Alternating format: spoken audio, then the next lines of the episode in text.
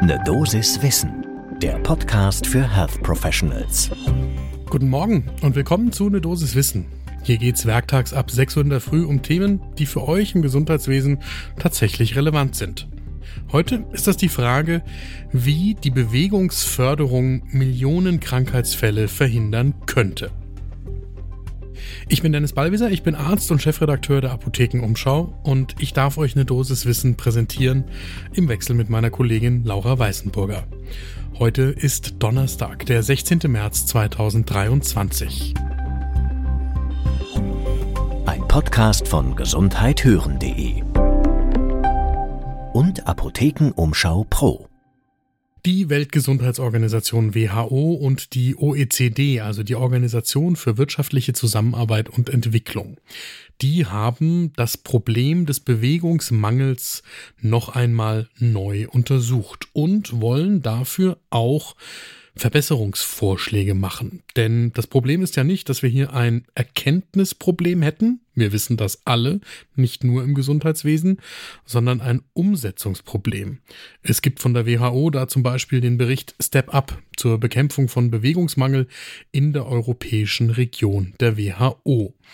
Da rechnet die WHO vor, was die Gesellschaften in Europa alles gewinnen könnten, wenn es gelingen würde, die von der WHO empfohlenen 150 Minuten moderate körperliche Aktivität pro Woche im Leben der Menschen unterzubringen. Die WHO rechnet zum Beispiel vor, dass man 10.000 vorzeitige Todesfälle pro Jahr verhindern könnte oder 11,5 Millionen neue Fälle von nicht übertragbaren Krankheiten. Und wenn man so richtig steil geht und aus 150 Minuten pro Woche 300 Minuten pro Woche macht, dann könnte man sogar 16 Millionen Fälle nicht übertragbarer Krankheiten in der Europaregion der WHO verhindern. Jetzt muss man ehrlicherweise sagen, dass es bei den meisten Menschen, um die es geht, nicht um 300 oder 150 Minuten geht, sondern darum, sie überhaupt in Bewegung zu bringen. Und über genau die Frage, wie man das machen kann, haben wir mit Perikles Simon gesprochen. Der leitet die Abteilung Sportmedizin, Prävention und Rehabilitation an der Universität Mainz und beschäftigt sich in seinem Berufsleben genau mit diesem Thema. Das lohnt einen genauen Blick zum ersten Kaffee des Tages. Perikles Simon sagt uns, dass es eine Vielzahl von Programmen an Schulen, am Arbeitsplatz und für das Gesundheitssystem gibt. Man kann zum Beispiel an Schulen alle möglichen Projekte anbieten. In Hamburg gibt es zum Beispiel für die zweiten bis vierten Klassen in den Grundschulen den sogenannten Zehntelmarathon. Also Kinder, die wollen, können da einmal im Jahr einen 4,2 Kilometer Lauf joggen. An vielen anderen Schulen in Deutschland gibt es Aktionen, bei denen Kinder mehrere Wochen im Jahr bewusst zu Fuß oder mit dem Fahrrad zur Schule kommen sollen, anstatt sich zum Beispiel von den Eltern mit dem Auto bringen zu lassen. Natürlich kann man Bewegungsangebote auch am Arbeitsplatz von Seiten des Staates noch mehr fördern, so dass die Hürde für Unternehmen noch niedriger wird, ihrer Belegschaft etwas anzubieten, und Perikles Simon sagt dazu, viele dieser Programme für Arbeitgeber sind tatsächlich wirksam. Da gibt es gute Studien aus Großbritannien. Leider ist aber ganz klar in allen Studien, dass die Wirksamkeit von all diesen Programmen umso höher ist, je jünger die Menschen sind, die daran teilnehmen sollen. Das heißt, bei Kindergartenkindern sind die Erfolge am größten. Und das ist besonders in Deutschland ein Thema, weil unsere Logik hierzulande ja häufig ist, wenn es zu spät ist, um die Gesundheit noch dauerhaft zu gewährleisten, dann versuchen wir zu investieren und versuchen das Abgleiten in die Erkrankung zu verhindern.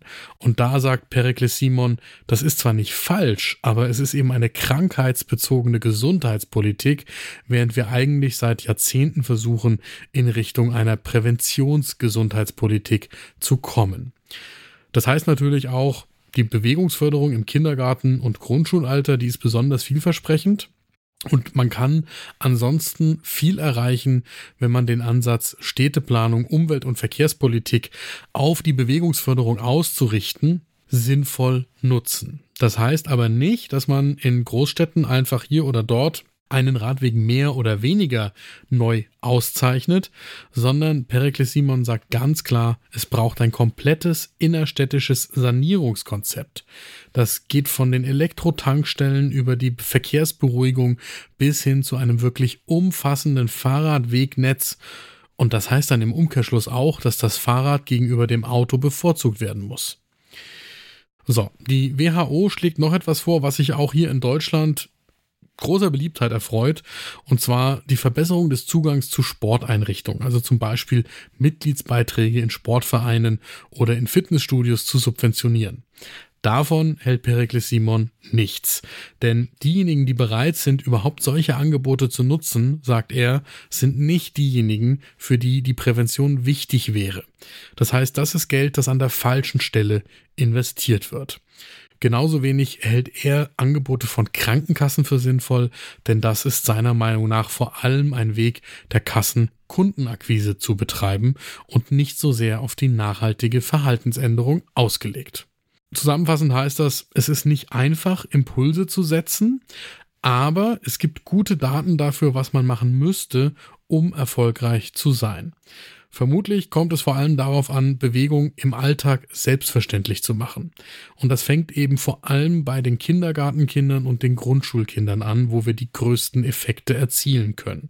Langfristig ist das die beste Investition. Die wichtigste Botschaft für alle, die nicht mehr in Grundschule oder Kindergarten sind, so wie mich ist, es geht nicht darum, 150 oder 300 Minuten körperliche Bewegung zu erreichen. Es geht darum, von dem Niveau, auf dem man heute ist, in kleinen Schritten mehr zu tun. Denn jede Minute Bewegung mehr bringt etwas zur Verhinderung von Folgeerkrankungen der mangelnden Bewegung. Und da schließe ich nochmal mit einer Aussage von Perikles Simon. Er sagt uns, die höchste Steigerung der Leistungsfähigkeit und auch des gesundheitlichen Benefits gibt es am Anfang.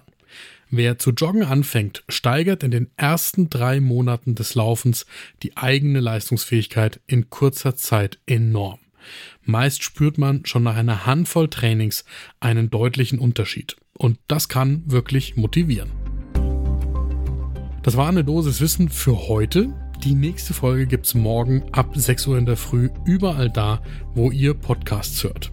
Und jetzt empfehle ich euch, wenn ihr das nächste Mal 30 Minuten Zeit habt, dann geht raus an die frische Luft und macht einen Spaziergang und nehmt euch unseren Podcast Siege der Medizin mit. Der begleitet euch bei der Bewegung draußen. Ihr tut was für die Gesundheit und fürs Wissen. Ein Podcast von gesundheithören.de und Apothekenumschau Pro.